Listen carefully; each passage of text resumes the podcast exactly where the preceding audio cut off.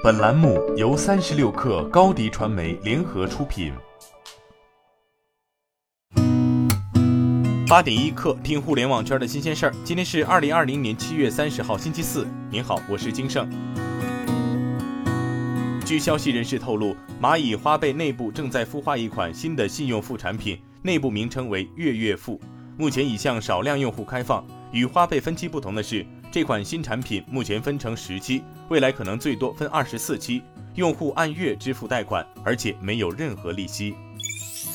阿里巴巴旗下智能搜索 App 夸克正式宣布推出知识视频产品夸克 Z 视频。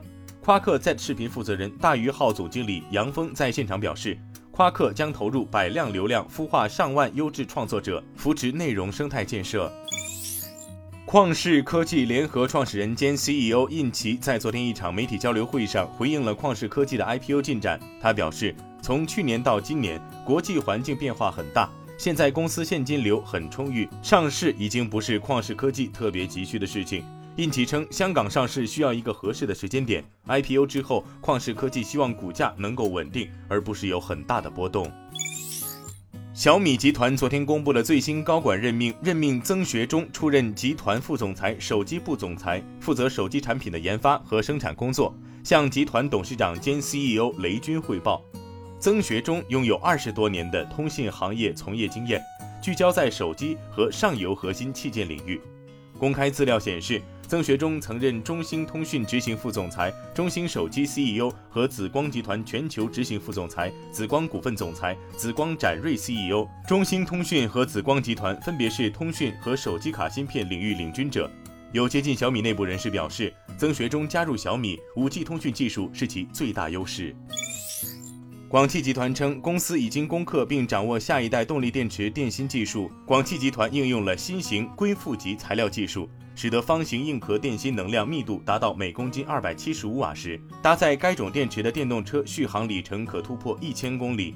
广汽集团没有宣布前述电动车的量产上市计划。即将上市的电动旗舰车型 AI-ON LX 续航里程在五百零三公里至六百五十公里区间不等。据《华尔街日报》报道，Facebook 旗下的 Instagram 向 TikTok 拥有数百万粉丝的创作者提供奖励。劝说他们使用 Instagram 新推出的短视频服务 Reels。有知情人士称，部分创作者的潜在报酬将达到数十万美元，同意只在 Reels 上发布视频的人则会得到更多报酬。Reels 是 Instagram 允许用户上传短视频的新功能，被看作是 TikTok 的对标品。今年六月底，印度禁用 TikTok 后，Instagram 迅速将 Reels 拓展到印度市场。此外，Instagram 也已确认 Reels 将在八月初于美国上线。新冠肺炎疫情持续蔓延，全球已有二十三家航空公司倒闭。国际航空运输协会预测，二零二零年全球航空业将亏损八百四十三亿美元，航空需求或需五年才能恢复至疫前水平。国际航空运输协会的报告显示，二零二零年的航空公司客运量同比去年预计下降百分之五十四点七，客运量大致减半至二十二点五亿人次，约等于二零零六年的水平。其中，亚太地区的航司受疫情影响最严重。预计将亏损二百九十亿美元，这一数字超过了二零二零年全球航空业预计损失的三分之一。今天就先聊到这儿，编辑彦东，我是金盛八点一刻，咱们明天见。